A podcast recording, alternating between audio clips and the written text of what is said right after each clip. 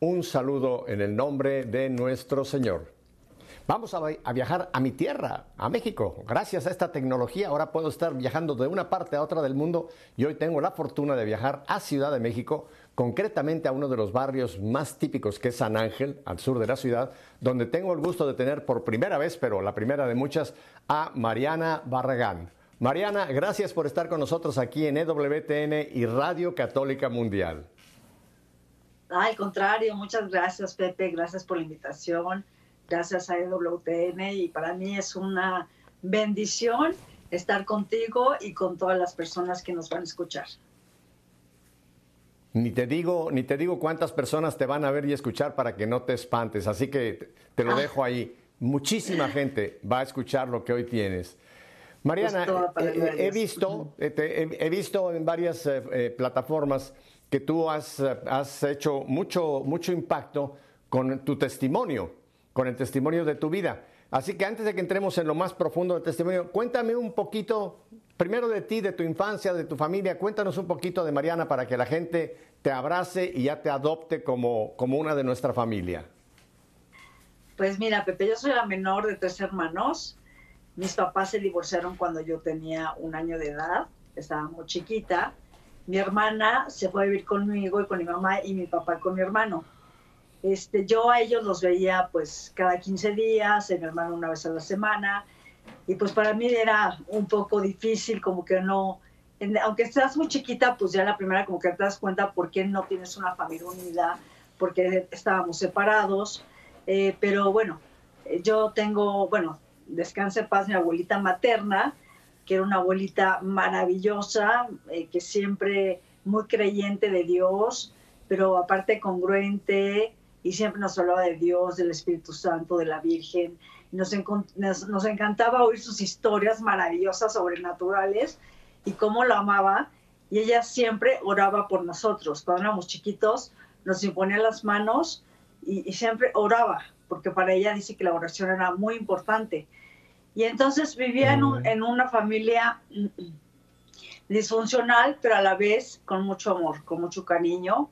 Y, bueno, este, la verdad es que para mí mis padres son mi mayor bendición y mis hermanos y, y la verdad es una familia muy, muy, muy unida.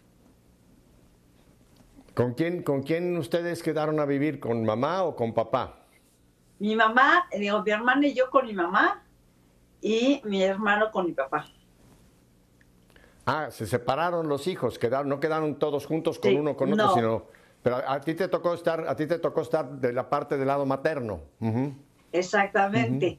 Pero sí era difícil porque yo decía, pues porque tengo que ver a mi hermano cada 15 días, cada una vez a la semana, como que yo decía, ¿por qué no podemos estar juntos? Como que eso a mí, pues quieras que no, pues te deja un vacío enorme porque luego, pues bueno, entre mi papá y mamá pues no se van muy bien, hay muchos resentimientos y, aunque mi mamá nunca me hablaba mal de mi papá, pero pues te das cuenta, ¿no? Te das cuenta de todo lo que está pasando y, pues que no había esa comunicación entre ellos. Y entonces, bueno, pues eso te crea un vacío, pues mi mamá trabajaba todo el día, a veces ella podía estar con nosotros, este, y las cosas importantes de la escuela a veces no podía por el trabajo, pero lo que sí es que mi mamá siempre nos daba una calidad de vida impresionante, siempre nos, nos expresaba cuánto nos amaba, cuánto nos quería y que todo lo que hacía era para darnos una buena educación. Y la verdad es que había un vínculo impresionante entre mi mamá y mis hermanos y con mi papá pues también, pero lo veía muy poco y este y, bueno pues también a veces esas situaciones cuando no se llevan bien pues empiezas a crear como como eh, como, ese dolor no de que de que no no, se llevan bien. Mira este punto es muy muy importante Mariana porque hay muchas parejas que piensan que cuando viene un divorcio una separación los niños no van a sufrir. Dicen no no no no por el bien de ellos es que mejor nos divorciamos y lo que tú narras, yo lo he escuchado de muchísimas personas que han tenido pues eh, la desgracia de tener unos padres que se separan. eso, eso causa un efecto eh, muy, muy profundo en los niños, en los hijos, porque incluso los psicólogos y psiquiatras católicos nos han descrito que los seis, siete primeros años de la vida son fundamentales para la formación del carácter de una persona. Y si en esos primeros años de la vida ya no hay, ya no hay la pareja que eh, lo que Dios quiere, que haya un papá y una mamá, eso empieza a crear pues, eh, situaciones que más tarde pueden ser explosivas en la vida de una persona, o como tú has dicho, un dolor o un, o un sufrimiento que se queda oculto, pero tarde o temprano nos va a aflorar y nos puede hacer daño. Así que mira, lo que tú estás narrando no es nada nuevo, pero qué bueno que oímos de alguien que lo ha vivido para los que piensen, piensen en un divorcio, no lo hagan. Hay otros, otros caminos. ¿Y qué pasa? ¿Qué estudias tú? ¿Qué, cuál es tu formación espiritual aparte de la abuela, que es la que te lleva a misa y te enseña a orar, Mariana? Pues yo siempre fui en una escuela católica. Es, entonces, bueno, pues ahí pues siempre tenemos nuestra misa los domingos. Y, bueno, pues eh, mi abuelita fue la que realmente pues nos enseñaba eh, lo que realmente era Dios, lo que podía, el amor de Dios.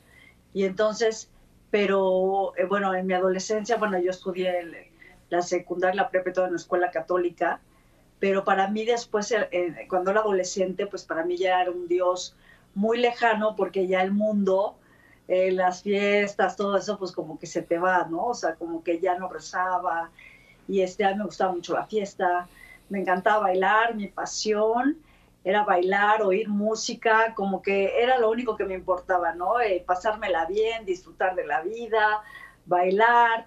Y, realmente, pues bueno, pues un, algo espiritual, pues no, en ese momento no, lo tenía. Se me, la verdad es que se me fue.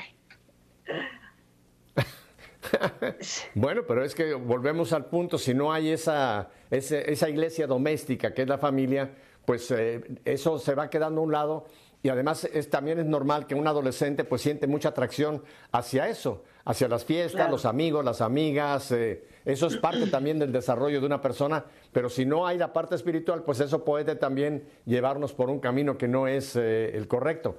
¿Y, ¿Hiciste alguna carrera tú, y algún estudio, Mariana? No, ya no, ya no pude tener una carrera porque exactamente cuando yo iba en prepa, pues mi mamá nos dio una muy mala noticia y nos dijo que tenía cáncer y que el cáncer que ella tenía mm. estaba muy agresivo, muy agresivo. Y entonces eh, para nosotros fue una noticia muy fuerte, muy difícil, porque en ese momento pues yo dije, no, mi mamá no se puede morir, eh, realmente era la persona que pues más amaba en mi vida, era mi pilar, mi fortaleza, la que me daba consejos, valores, mi amiga, todo, y en ese momento se me cayó el mundo y, en ese momento yo me acordé de Dios y le dije, tú no te lo puedes llevar, o sea, tú no te puedes quitar, no me puedes quitar a la persona que más amo en mi vida. Y entonces como, como que lo reté y le dije, tú no puedes quitarme a mi mamá, tú no puedes quitarme a la persona que más amo en mi vida y la verdad es que yo no podré vivir sin ella. Y entonces mi mamá, eh, pues en ese momento tuvo un encuentro personal con Dios, sintió el amor de Dios y, ella en un momento me dijo, Mariana, quiero que me cortes el pelo porque no quiero ver cómo se me caen las quimios. Y yo le dije, mamá, yo no te puedo hacer eso. me dice, por favor, o sea, ayúdame porque, o sea, para mí es importante. Y me acuerdo que yo le estaba cortando el pelo porque aparte en mi casa había todos los espejos, en todos lados donde te veías había espejos, o sea, mi mamá era muy vanidosa y así, y entonces decía, ¿cómo le voy a hacer eso? Y entonces le empecé a cortar el pelo y yo veía cómo se le caían los mechones de pelo y, lo veía, y veía en el suelo todo eso. Y cuando ya la dejó pelona, yo quería llorar, yo tenía un nudo en la garganta. Y, y entonces pensé, tienes que ser fuerte por tu mamá.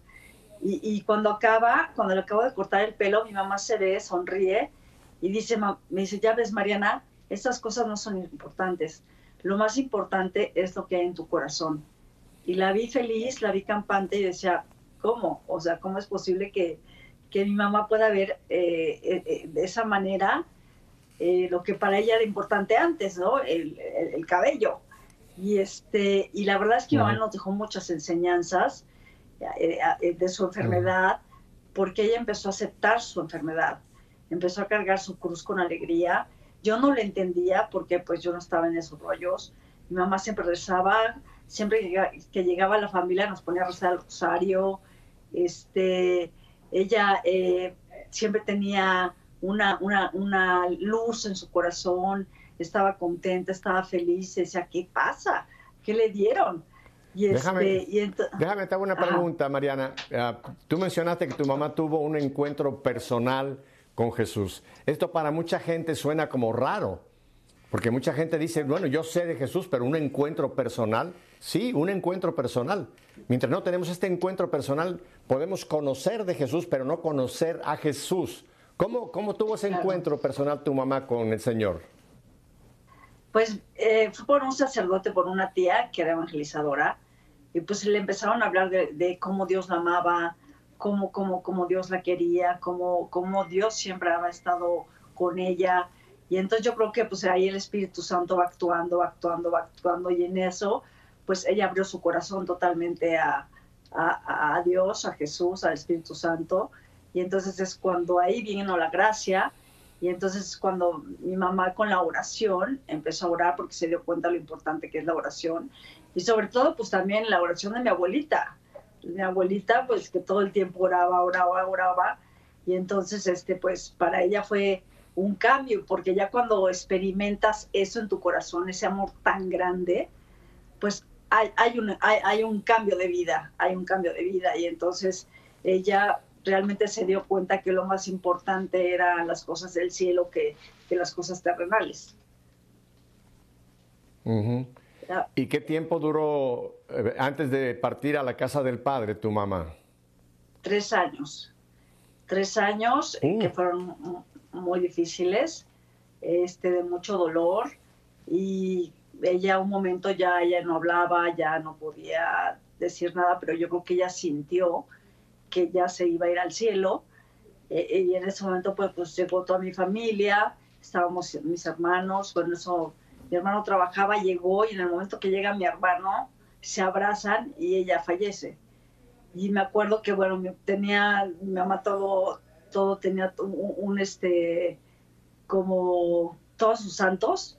Mi hermano los tiró, estábamos todos como enojados, estábamos tristes llorando porque pues realmente se había ido un ser querido al cielo y para nosotros fue un dolor muy grande, la verdad es que inexplicable cuando un ser querido tan amado se va y sobre todo pues nos dejó un gran vacío en nuestro corazón. y, qué pasa en, el, en el corazón de Mariana? Pues mi mamá nos dejó una casa y decidimos mis hermanos y yo vivir solos. Y pues ya, ya los tres trabajábamos para mantener la casa, pero yo eh, en ese momento pues yo no sabía cómo, cómo poder sanar este dolor, no, no sabía qué hacer, eh, yo lloraba, estaba muy triste, estaba muy deprimida porque llegaba a mi casa y se sentía vacía, ya se había ido la alegría de la casa, este, entonces no supe cómo, entonces empecé a tener muchos excesos en mi vida. Empecé a tomar más de la cuenta, empecé a, disfrutar lo que el mundo me ofrecía en ese momento para ser feliz. Ya no había un equilibrio de, la diversión, sino ya era, quería comerme el mundo porque me anestesiaba. En ese momento me, anestesiaba totalmente, era tomar mucho, ya, ya no era de que me gustaba como tú que disfrutas una copita de vino, no, no, ya, era sentir el efecto, sentir el efecto y entonces empecé a hacer muchas tonterías con el alcohol, me empecé a denigrar como mujer, eh, la verdad es que empecé a tener, a mí me decían, bueno, mientras que estés enamorada, tú ten relaciones, no pasa absolutamente nada, no estás haciendo nada de malo, este, mientras que tú lo quieras, y entonces pues empecé a tener relaciones con uno, con otro, empecé a experimentar pues también la marihuana, el éxtasis, y, y, empecé a meterme cosas del ocultismo, me encantaba que me leyeran el futuro, eh, las cartas, los horóscopos, me metía por diversión a la Ouija sin saber que estaba abriendo puertas al demonio. Y entonces estaba viviendo un vacío muy grande, porque aparte yo mendigaba mucho amor, yo mendigaba muchísimo amor, porque como no me quería, mi autoestima estaba muy baja, y a veces yo pensaba que el mundo, el hombre, te daba la felicidad total. O sea, tener una pareja es muy bonito, pero no dar todo por él. Sobre todo cuando si alguien te decía, quiero tener relaciones y yo no quería tenerlas, pero yo las tenía por miedo a sentirme abandonada por miedo que me dejaran. Y entonces empecé a perder un poco eh, pues mis valores, este, mis principios. Y, la verdad es que yo, en, en, vez de, eran momentos divertidos, pero al día siguiente tenía una cruda moral horrible. Al día siguiente, o sea, ¿qué hice? ¿Cómo pude haber hecho? ¿Cómo, cómo pude haber hecho estas cosas? Y tenía un vacío enorme, pero pasaban los días, ya se me quitaba y otra vez volvía a hacer lo mismo y hacer lo mismo. Y eso era mi, mi, vida, ¿no? El, el, querer hacer cosas que en vez de, de ayudarme, pues me deprimía más. No mi vida no tenía sentido. No tenía sentido. Y después de un tiempo yo andaba con una persona que estábamos en el mismo rollo, en el reventón. Eh, este, las drogas, gracias a Dios, eh, siempre como que me dio miedo las drogas y dije, no, este, yo decía, prefiero tomar nada más eh, alcohol, pero drogas no. Y en una de esas relaciones, pues me acuerdo que nos fuimos de viaje y pues como en mi casa no había nadie que me dijera, sí puede salir, no puede salir, o sea, yo hacía lo que se me daba la gana y entonces este, eh, yo siento eh, náuseas, mareos y pues en eso pienso, en ese momento yo pensé, estoy embarazada. ¿Y cómo es mm. la naturaleza? ¿Cómo es la naturaleza? Porque el cuerpo te lo avisa, te lo avisa, o sea, entonces eh, me hice la prueba, salió positivo y, y, bueno, se me cayó el mundo. O sea, me empezó a traer un miedo horrible. La persona con la que andaba me dijo, mira, hay dos opciones. Una, casarnos o abortar. Y entonces casarme, la verdad, pues que tampoco lo tenía planeado porque sabía que nuestra relación no era una relación responsable, no una relación sana. Y, le dije, ¿cómo es abortar? En ese momento no se hablaba mucho del aborto. Y me dijo, Mariana, no te preocupes, no hay vida. Nos dimos cuenta rapidísimo. Mañana vamos a la clínica y a ver qué nos dice el doctor. Y yo dije, ok. En esos momentos, la verdad, eh, no piensas nada bueno de, de, piensas que es una maldición tener un bebé. Yo la verdad es que pues no hubo tampoco nadie que me dijera no lo hagas, eh, si hay vida, nada. Y entonces dije, entre más rápido mejor. Al día siguiente fuimos al doctor, él no me hizo ningún ultrasonido, eh, nada más me dijo lo mismo, son células, no hay vida, tú no te preocupes, este, te, vente mañana temprano y este, vas a estar dos horas y te puedes ir a tu casa, como si fuera a sacarte una muela. Y así lo hice, Pepe. Al día siguiente fui a, a que me provocaran el aborto. En ese momento, pues, me acuerdo que cuando despierto empiezo a llorar, ya llorar porque sentí que mi alma eh, estaba vacía, sabía que algo, algo había hecho, hecho mal, pero en ese momento digo, no llores, no llores Mariana porque no hiciste nada de malo, no hay vida, son células, entonces no tienes, no tienes por qué llorar. Y hace cuenta que lo enterré en el fondo de mi corazón, yo dije, no, pues ya se solucionó el problema, ya puedo, puedo volver a seguir haciendo mi vida normal, ya se acabó todo y, bueno, después corto con esta persona y, sigo en esa búsqueda. Déjame volver un momento a ese punto que mencionaste de al momento de que ha producido, ya se ha producido el aborto, ese llanto que, que sentiste. Mira, tú lo sabes muy bien porque tú ahora estás muy trabajando también en Provida. Cuando se rompe ese vínculo por un aborto, entre el bebé y la mujer. No solamente es la ruptura física que sale ese cuerpecito, ese, ser humano, ¿no? Sino se rompe también un vínculo que se crea entre mamá e hijo, ya sea hijo o hija. Y que eso va a crear, eso va a quedar en un trauma que va a producir un efecto a largo plazo. Y por eso, gracias a Dios, tenemos en la iglesia, tenemos eh, el camino de Raquel, que ayuda a las mujeres mm, a sanar de esa herida espiritual que se produce. O sea, ese llanto que tú sentiste, Raquel, era real. Digo, eh, era real, Mariana. Era, era, era, era que se había roto un vínculo que Dios había creado entre esa criaturita y tú, ¿verdad? Claro y, y queda, aunque uno lo quiera sepultar, aunque una mujer lo quiera sepultar, hasta que no venga esto y sane, va a quedar haciendo mucho daño en la, en la mujer. A ti te pasó, ¿verdad, Mariana? A mí me pasó, sí. Después de, de, de, un tiempo, eh, yo trabajaba en una tienda de decoración y yo iba a ir al cine con los amigos, era las 7 de la noche, yo me subí al coche, en la parte trasera, estaba yo, un amigo, eh, su chofer, un amigo y una amiga, y cuando me subo yo siento una presencia que está fuera del coche y cuando yo volteo, yo veo que una persona se alza su saco y en eso tiene una pistola y una escopeta. Mi amigo que estaba al lado se da cuenta también y, grita, agáchense. En ese momento yo me agacho, él dispara, yo pierdo totalmente el, equilibrio, me voy de lado, yo no sentía mis manos, no sentía mis piernas, no sentía nada. Y yo le decía a mis amigos, por favor, ayúdenme, levántenme porque no puedo, no, estoy paralizada. O sea, no puedo moverme. Me dijeron, Mariana, tranquila, vamos al hospital. En ese momento yo no me di cuenta que me habían disparado porque yo como que pensé que era por el shock del disparo, no sé, no sabía qué pasaba.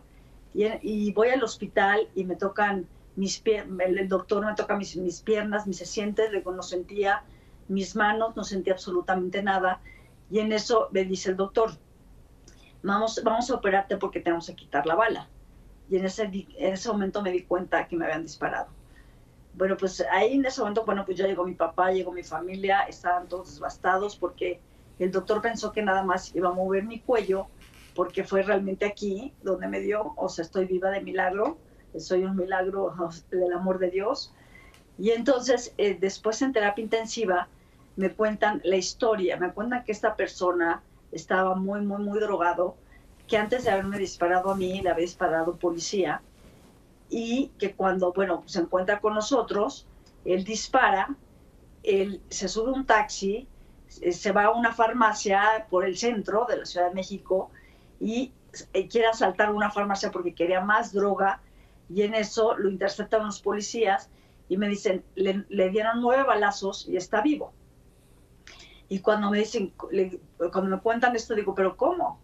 O sea, ¿cómo está vivo? ¿Nueve balazos? Y digo, yo no lo podía creer, no lo podía creer. Y entonces yo tenía un coraje, un odio por la persona que me disparó, porque aparte me decían que lo querían sacar del país. Y, y entonces este, yo estaba muy mal, muy mal.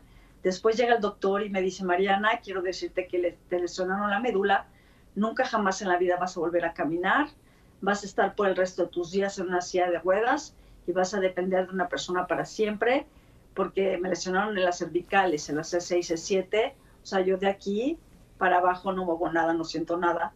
Y entonces cuando recibo esta historia, eh, quería morirme, eh, decía, ¿cómo voy a poder salir adelante? ¿Cómo, o sea, en ese momento para mí mis ilusiones, mis esperanzas estaban totalmente destruidas. No podía pensar en algo bueno, vivía en, una, en un momento de depresión muy fuerte, odiaba mi silla de ruedas eh, y, realmente no podía pensar cómo iba a ser mi vida estando de esa manera, después de que yo iba, venía, bailaba, tal. Y, y después la persona, un abogado me dijo, Mariana, tienes que tener un careo con la persona que te disparó. Y yo le dije a mi abogado, no, o sea, es que yo no quiero verlo. O sea, yo no quiero ver a la persona que me disparó, no quiero ver a, a mi agresor y, menos que, que, lo odio. Imagínate cómo me dejó. Y la verdad es que tenía mucho miedo, tenía mucho miedo de estar frente de él. Y me dijo, pues tienes que ir porque no lo van a meter a la cárcel. Y entonces, eh, bueno, pues en ese momento, pues me acuerdo que fue un lunes, yo llegué y en eso ahí lo veo en las rejas y pasó, Pepe, algo increíble, sobrenatural, porque cuando lo veo, mis sentimientos se transformaron al 180 grados porque ya no sentía odio, ya sentía compasión, ternura y misericordia por él. Y yo estaba en shock, yo estaba en shock porque decía, ¿cómo puedo yo sentir esto? Y en eso se cuenta que, ah, imagínate que, que, en ese momento cuando yo no, ni siquiera estaba cerca de Dios porque yo por, yo por mis pecados, por del aborto, todo, yo ya no tenía ese encuentro con Jesús y Jesús fue muy misericordioso porque yo sentí que me dijo, Mariana, yo conozco su vida, yo conozco su historia, yo soy el único que puedo juzgar, tú perdónalo. Y pues, por supuesto que lo perdoné porque Dios ya me había dado la gracia del perdón. Entonces fue un regalo maravilloso. Es maravilloso. es maravilloso lo que nos cuentas, Mariana, porque tú lo has dicho, es la gracia de Dios. ver a una persona que te ha cambiado totalmente tu vida para el resto de tu vida mientras no partas al cielo y tener ese, en ese momento ese sentimiento de yo lo, no lo voy a juzgar, sino lo tengo que perdonar. Me, recordaste mucho al Papa Juan Pablo II, cuando recuerdas tú cuando el atentado que sufrió un 13 de mayo, que le pudo haber costado la vida, que fue la mano de la Virgen que desvió la bala, que tuvo que haberlo matado. Él quiso después ir a, ver a, Agaca, que fue el, terrorista que le disparó, ¿no? Y hay esas fotos maravillosas cuando el Papa va y le, dice, yo te perdono, yo te perdono, yo quiero venirte a decir que, yo no tengo nada contra ti, que yo te perdono. Eso es un momento de gracia, Mariana, es un momento que solamente puede venir de Dios. Tenemos que ir a un brevísimo corte, Mariana, una identificación de planta, pero vamos a volver porque yo sé que de aquí se desenvuelve una nueva Mariana de la cual vamos a hablar en un momento. Gracias, Mariana, por contarnos esto tan importante, tan personal tuyo, pero vamos a continuar contigo. Quédese con nosotros, Mariana Barragán y yo. Aquí nos quedamos sentaditos, volvemos enseguida.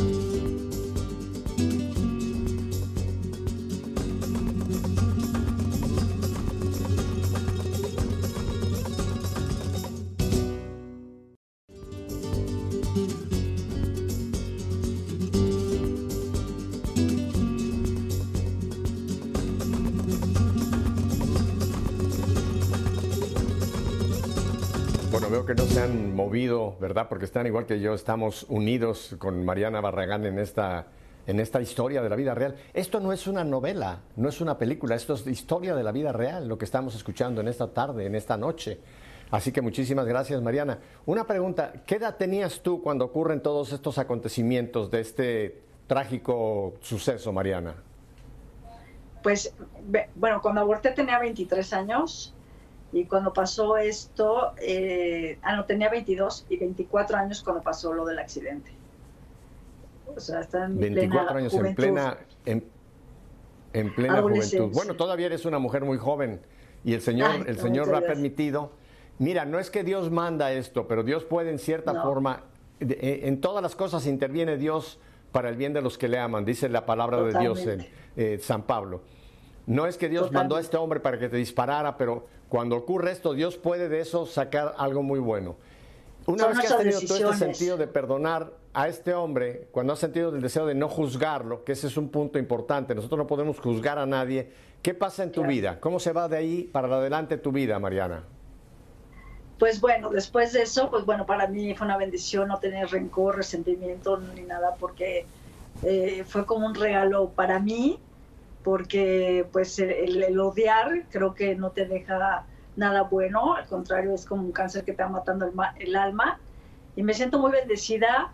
Y luego mi abuelita eh, fue y me dijo, Mariana, quiero que leas el libro de la Virgen de la Paz, de la Virgen de Medjugorje, eh, quiero que leas la historia, porque sé que te va a ayudar muchísimo. Y en esos momentos, pues yo le dije, abuelita, muchísimas gracias no lo quise leer porque así somos de necios, o sea, Dios nos está buscando todo el tiempo, todo el tiempo por diferentes personas y me dio flojera y me hablaban de la Virgen y de la Virgen y de la Virgen y de la Virgen y ya sea, ¿por qué me hablan tanto de la Virgen? Pero, pero no entendía. Y entonces ya después cuando yo empecé a salir después de, de, mi discapacidad, que fue un proceso muy, muy largo, empecé ya a salir porque en un momento donde dije en mi vida, a ver Mariana, hay dos opciones. Una, eh, o te quedas amargada, triste, o vas hacia adelante y, a pesar de que estás en una silla de ruedas, pues sigue, tienes que seguir viviendo. Y entonces, pues es gracias a, Dios y a mi familia y a mis amigos que me apoyaron, pues seguí adelante. Me caí muchas veces, pero Dios me levantó todas las veces. Y entonces eh, estaba yo en un antro y en eso llegó una persona, un chavo muy guapo, y me dijo, oye, ¿me puedo sentar? Eh, y yo dije, pues claro, yo dije, ya, ya ligué, ¿no? Y entonces se sentó y en cuanto se, y en cuanto se sienta me dice, oye, ¿has oído hablar de la Virgen de la Paz y la Virgen de Medjugorje? Y yo así de, ¿cómo? Y entonces dije, ¿cómo en un chavo guapo en un antro me está hablando de la Virgen de la Paz? Y entonces le dije, fíjate que mi abuelita me regaló un libro y me dijo, tienes que leerlo, te va a ayudar muchísimo. Y pues mucho gusto y se fue yo dije, no, pues ya lo tengo que leer, no hay manera de, de querer de no hacerlo. Y en eso empecé a leer. Espérame, espérame, espérame. Espérame, espérame, porque esto, esto, esto es de, ni, ni, de telenovela. O sea que estás en un, en un bar, en un lugar, en, una discoteca, bueno, en un lugar, ¿verdad? Llega un muchacho guapo y sin más ni más, sin conocerte de nada, te habla del mismo libro que tu abuelita te había regalado, que te había dicho que leyeras. Sí, él, había ido a Pero ¿sabes qué fue en ese momento para ti? Fue un ángel que Dios te mandó. Fue un ángel que Dios te mandó en ese momento para, para volverte a despertar y más viniendo en un lugar tan inapropiado para que alguien te hable de la Virgen y de la, y la Virgen de la Paz, eso, ahí eso fue otra vez otro toque, otro toque del Señor en, en la vida. Y el muchacho se fue y nunca más lo volviste a ver. No, pues fíjate qué chistoso que después de muchos años se casó con una amiga mía y no era convertido. Imagínate. Ah, o sea que cómo Dios hace las cosas. Y este y en eso, pues bueno, no, pues eh, empecé a leer el libro, el libro, y me empecé a enamorar de la Virgen de una manera impresionante, porque me, la Virgen era la madre de Dios, pero bueno, no había ni un vínculo. Y, y no, bueno, empecé a sentir una paz, un amor por ella, y, y, empecé a rezar el rosario todos los días, porque me di cuenta que el rosario es muy poderoso, el rosario transforma vidas, transforma hasta puede acabar con el aborto, eh, puede convertir una familia. Y entonces empecé a rezar todos los días el rosario y lo sigo rezando porque para mí sí, no puedo pasar un día sin rezar el rosario. Y entonces, para mí mi madre es mi madre maternal totalmente y, yo empecé a tener esa, esa comunicación con ella. Yo a ella le platicaba todo, le contaba todo y ella, y sentía la presencia y sabía que me escuchaba. Y entonces para mí fue algo maravilloso. Y después me invitan a un retiro de nueva vida. Y qué chistoso, pero ese, en ese, ese fin de semana yo tenía una invitación a Acapulco. Pero en ese momento, en mi corazón, eh, siento, busca primero el reino de Dios y todo lo demás se te dará por, añadidura. Y entonces dije, no, tengo que ir al retiro y porque hay más vida y puedo ir después y me fui al retiro. En este retiro fue, bueno, ya, un encuentro personal con Dios ya muy, muy increíble, porque me empiezan a hablar del amor de Dios. Y me empiezan a hablar eh, de cómo Dios me amaba, cómo Dios me perdonaba, no me juzgaba. Este, me sentí como esa hija pródiga que Dios me estaba esperando todo el momento para abrazarme y que yo regresara a su casa y, que, y que me sintiera en sus brazos. Y entonces, pero no nada más me lo decían, sino que lo sentía. Entonces sentí un amor tan bonito, tan indescriptible, que empecé a llorar y a llorar y a llorar. Decía, ¿cuánto me amas? O sea, no lo puedo creer. Yo pensé que estabas en el cielo y estás en mi corazón, o sea, vives en mí. Y entonces, eh, pues me di cuenta que pues a Jesús no tenía que ser el centro de mi vida, le entregué mis planes, mis proyectos, todo, todo, todo. Y yo decía, esto es lo que acabo de vivir, no lo quiero perder nunca, porque esta es la verdadera, verdadera felicidad. Ese es el camino, como dices, la verdad y la vida. Lo demás es efímero, pasa, pero lo que hay en tu corazón permanece para siempre. Y entonces, eh, eh, después en ese retiro, pues, me hablaron del amor, bueno, del pecado. Y en eso viene, eh, me doy cuenta que yo había abortado a mi bebé. Y ay, no sabes, Pepe, fue un dolor horrible, horrible, horrible, horrible. Darme cuenta de lo que había hecho, de la mala decisión que había tomado. Este, yo que decía que, que, la vida cambiaba y yo no hacía ruedas, o sea, como que decía, me dolía más la pérdida de mi mamá, de, mi bebé, que estar en una silla de ruedas. Y entonces no podía, no podía perdonarme. Yo lloraba, me confesé, la confesión para mí fue una gracia bien bonita porque sentí la misericordia de Dios, su perdón y que ella no se acordaba de lo que había hecho, pero yo no me puedo perdonar, no me puedo perdonar y entonces en eso se empieza el dolor, pero del síndrome de posaborto, como tú dices, ese vínculo entre madre e hija que se había roto, que yo, yo lo rompí, pues realmente se te queda en tu alma. Y entonces yo lloraba yo me encerraba en mi cuarto, porque aparte cuando uno aborta, pues lo que menos, es, es más, me hablaban, hablaban del aborto y decía que, que, cambien el tema, que cambien el tema.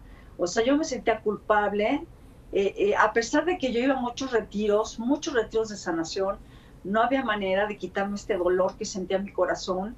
Eh, mis, estados de ánimo cambiaban muchísimo, tenía depresión y yo lloraba en mi cuarto, le lloraba a la Virgen, a, Jesús, a Dios, a mi familia celestial, le decían, ayúdenme, ayúdenme porque no puedo con este dolor. Me acuerdo que nació mi primera sobrina, Mariana, y un día mi hermana me dijo, ay, te la voy a dejar aquí, dale su mamila.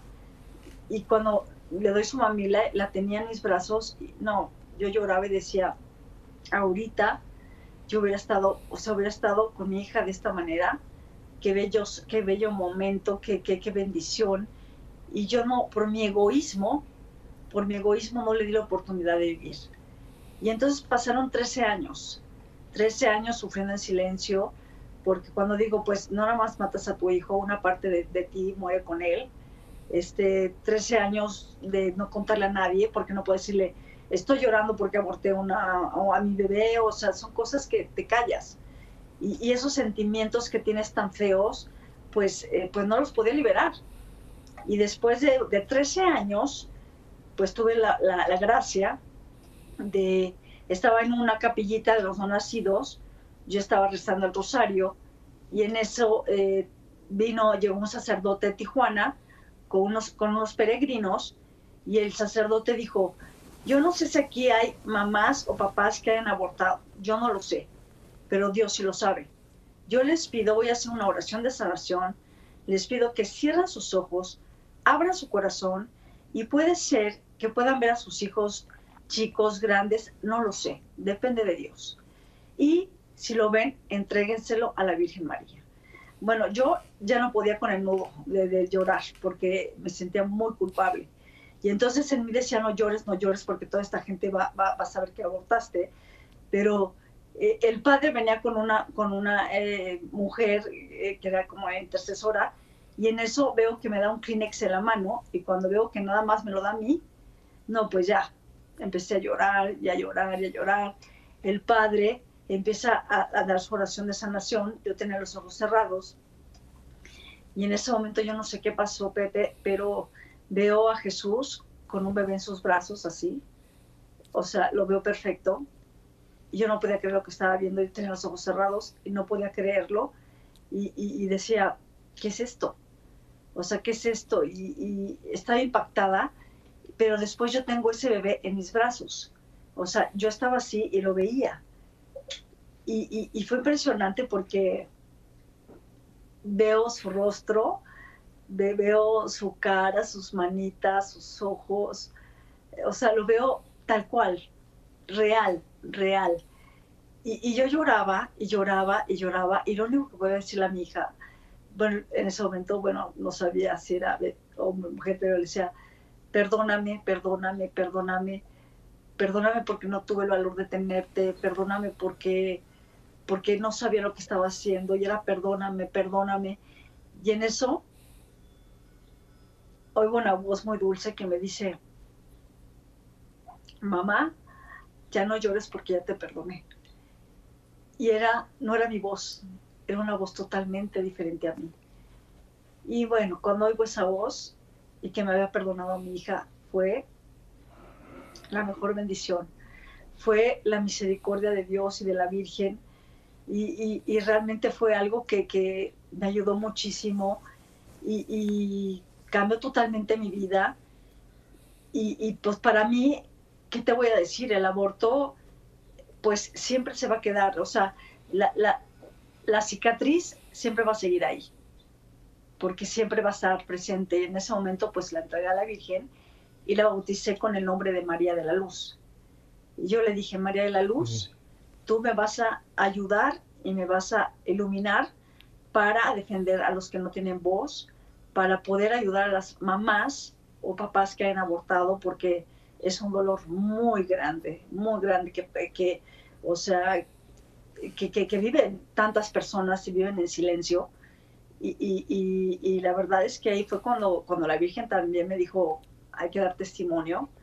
Y, fue para mí una cosa increíble y, también de lo que tú estabas diciendo, Pepe, después de todo esto, yo estaba rezando mi rosario y siento como el Espíritu Santo, porque ya sabes que el Espíritu Santo como que te empieza a hablar así de, dice, escríbele a una persona, escríbele una carta a la persona que te disparó, pero escríbele tu historia, escríbele lo que tú hiciste.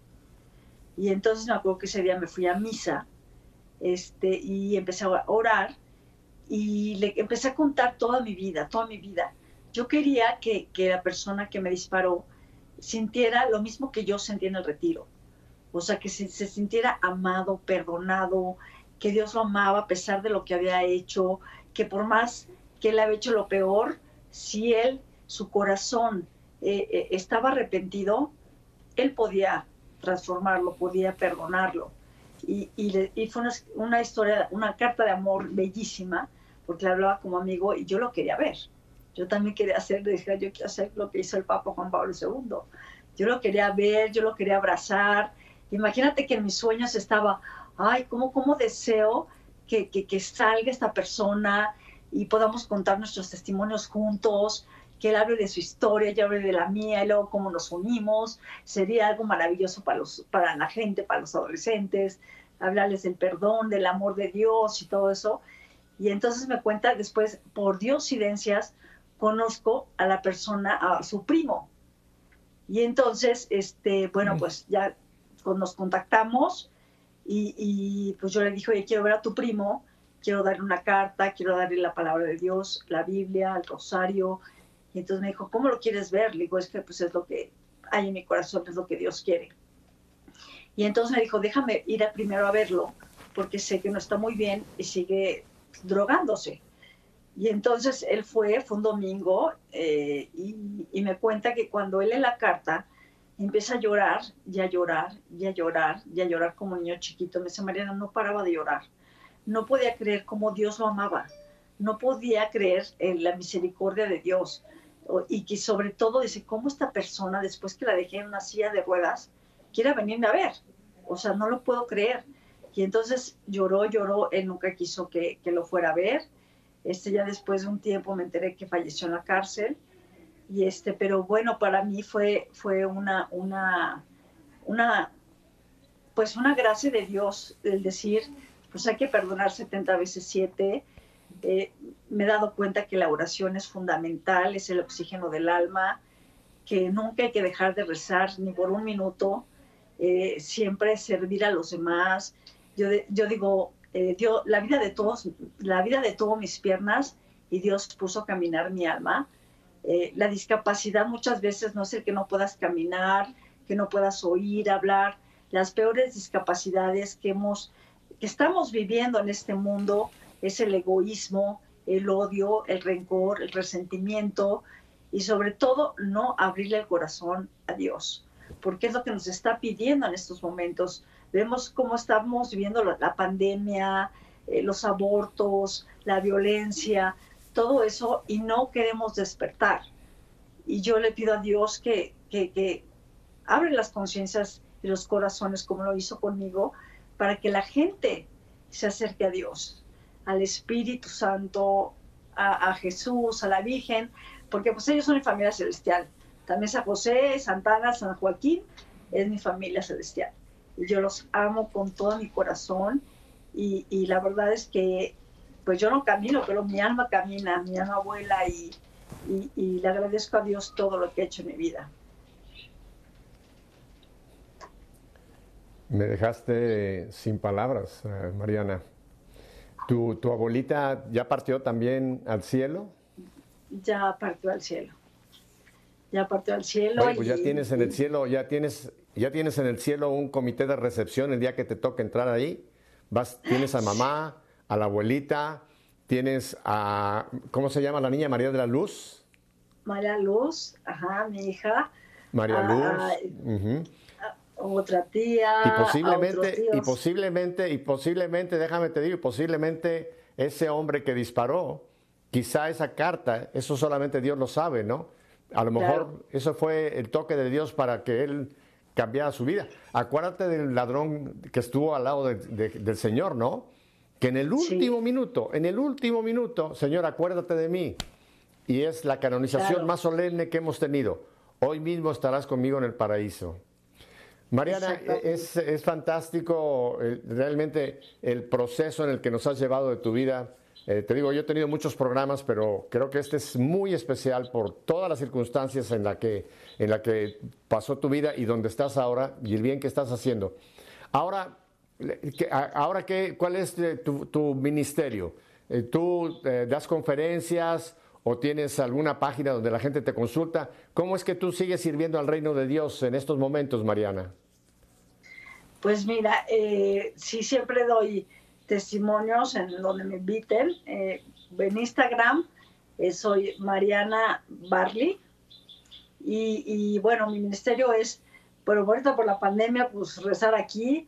A mi papá hace poco le dio un infarto cerebral, entonces mi servicio es estar con él y, cuidarlo y, y, pues acompañarlo. Pero, pero siempre, bueno, testimonios de vida en donde sean escuelas, retiros, este, donde me inviten. Y, pues, y, pues, es la manera que la, que la que yo sirvo. Y sobre todo, pues bueno, pues también con gente que me habla y que se siente mal, que, que muchas personas que, que han abortado y no pueden sanar. Y, y pues darles un poquito de, esa, de, de ese acompañamiento. Y pues mi oración, mi oración y, eso es mi servicio y bueno, la oración que no la dejo. Claro. Vamos a poner, vamos a estar poniendo eh, tu dirección para la gente que quiera hacer contacto. Prepárate, niña. No sabes la cantidad de gente que te va a querer contactar para tener un, un momentito contigo y quizá contarte, a pedirte una oración, pedirte un consejo, porque tienes un enorme caudal para ayudar a muchísima gente, Mariana. Pero me ha tocado nuevamente otra vez, así que ahora estás cuidando a papá. Fíjate qué cosa en la vida, ¿no? Como papá, después de tantos años, ahora está sintiendo tu amor y tu cuidado en el tiempo que le quede antes de partir también de esta vida, ¿verdad? Así que es, maravilloso, lo. Ajá, ajá. Porque cuando tuve mi discapacidad, ya él se vino a vivir conmigo. Y entonces es como que tuve la mitad de tiempo de vivir con mi mamá y ahora la mitad de tiempo de vivir con mi papá. Y entonces es chistoso porque mi papá no habla, no, no habla porque le afectó mucho la, la, parte izquierda, pero tú no sabes eh, el amor que le tengo, el cariño, y se me cae la baba de verlo, y, y para mí es una bendición tenerlo aquí, y, y bueno, muero por él, muero por mi padre. Y ahora, Mira, hay un pues momento de toda tu historia, eh, Mariana, que creo que es importantísimo. Y es en el momento en que tú decides, por ese toque del Señor, perdonar. Tú mencionaste algo que es importante y creo que hay mucha gente que quizás encontrándote esta, en estas entrevistas tienen que encontrar este punto que tú mencionaste. El que no perdona, tú lo has dicho, es como tener un veneno adentro, es como tener una enfermedad adentro que no te va a permitir realmente experimentar el amor de Dios, aunque Dios te quiera amar, porque estás lleno de ese rencor, de esa, de esa falta de perdón. O sea que para ti ese fue el punto clave de alivio de toda esta situación que pudo haberte destrozado la vida. Porque si tú te hubieras quedado amargada, odiando al hombre que te disparó, Mariana, tú no estarías en este momento contándonos lo que nos has contado. amplía ese punto del perdón porque hay tanta gente que lo va a recibir en esta tarde, Mariana. Pues mira, yo creo que es muy importante este, darse cuenta que, que realmente de nada te ayuda odiar, porque la persona puede estar pasándosela muy bien y todo eso, pero que se afecte es uno. Entonces, por, por más grande que sea el dolor, pues yo creo que hay que rezar por la persona que te hizo este daño, pedirle la gracia a Dios del perdón y bendecirlo. Cada vez que tengas un recuerdo malo, bendícelo, bendícelo.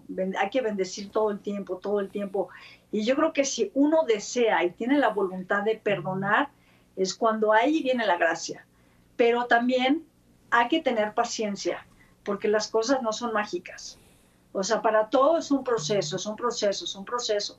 Hay que hacer oración, confesarse, eh, ir a la Eucaristía, este, con el Santísimo, o sea, requiere de mucha voluntad, de mucho esfuerzo, para que en el momento Dios haga ese, ese, esa transformación del corazón. Pero el chiste es siempre desearlo. Y cuando vengan los pensamientos negativos de que él me hizo, es que esto, es lo otro, hay que ser jaculatorias. Señor, ten misericordia de mí, Señor, o, cualquier ejaculatoria que, que, te ayude, repetirla, repetirla, repetirla para romper con ese, esos pensamientos que lo único que hacen es este, tener más coraje, más odio, y, todo es perseverancia y no dejar de hacerlo porque Dios transforma corazones como lo ha hecho conmigo, como lo ha hecho con muchas personas, pero no dejarlo, no dejarlo y, Dios siempre cumple sus promesas, siempre. Eh, son los puntos claves que he mencionado. El que no perdona es el que queda atado. La persona que me hizo a lo mejor ni se enteró o ya está en otro lugar, ya no va a sufrir lo que yo sí que me quedo sufriendo. Tú mencionaste también anteriormente algo que es muy importante. La cicatriz queda. Es como cuando te has cortado, que ya después se repone esa carne, pero ahí queda la cicatriz. O sea, no es que decir, ya, ya nunca más me acordaré, no, te puedes acordar, pero ya no con rencor. Es como la cicatriz que le pasas el dedo y ya no, ya no te duele. Eso es muy importante, ¿verdad? Y tercero, hacer esa batalla espiritual, porque nunca lo hemos mencionado en este programa, pero eh, ¿quién es el acusador? El demonio. Satanás es el que viene y te quiere decir, no, tú no perdones porque tú tienes, mira lo que te hicieron. Para... Viene para que nosotros nos convirtamos en acusadores y cuando estamos en acusadores nos hemos convertido en agentes del demonio en cierta manera, Mariana, ¿verdad? Así que hay que hacer esa batalla espiritual que tú mencionas. Claro. Mariana, en el minutito que me queda, ¿cuál sería tu último mensaje para todo este auditorio que ahora te quiere y te, ya te han aceptado y te han tomado como parte de nuestra familia? ¿Qué les dirías? Ay, pues yo les diría que, bueno, primero muchísimas gracias, que pues Dios hace nueva todas las cosas, que realmente no van a encontrar eh, la verdadera felicidad si no están con Él, eh, que hagan, que abran sus corazones, que, se acerquen a Él, que oren. Y el orar es tener una comunicación con ellos, que le, que le platiquen sus, todos sus planes, proyectos, dolores, sufrimientos y se hagan amigos, amigos, amigos, porque eso cambia tu vida. Y entonces Dios es el más amoroso, el más misericordioso, y, y créanme que yo digo, Señor, yo no sé qué haría sin ti. Yo sin ti me moriría porque yo no podría seguir adelante después de las adversidades, porque gracias a Él, ese escenario que yo en ese momento podría verlo muy malo, ha sido una gran obra, y es la obra de Dios.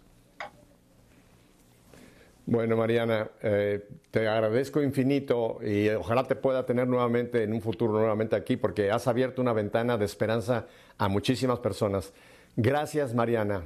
Gracias en nombre de tanta gente que ha sido bendecida por tu testimonio.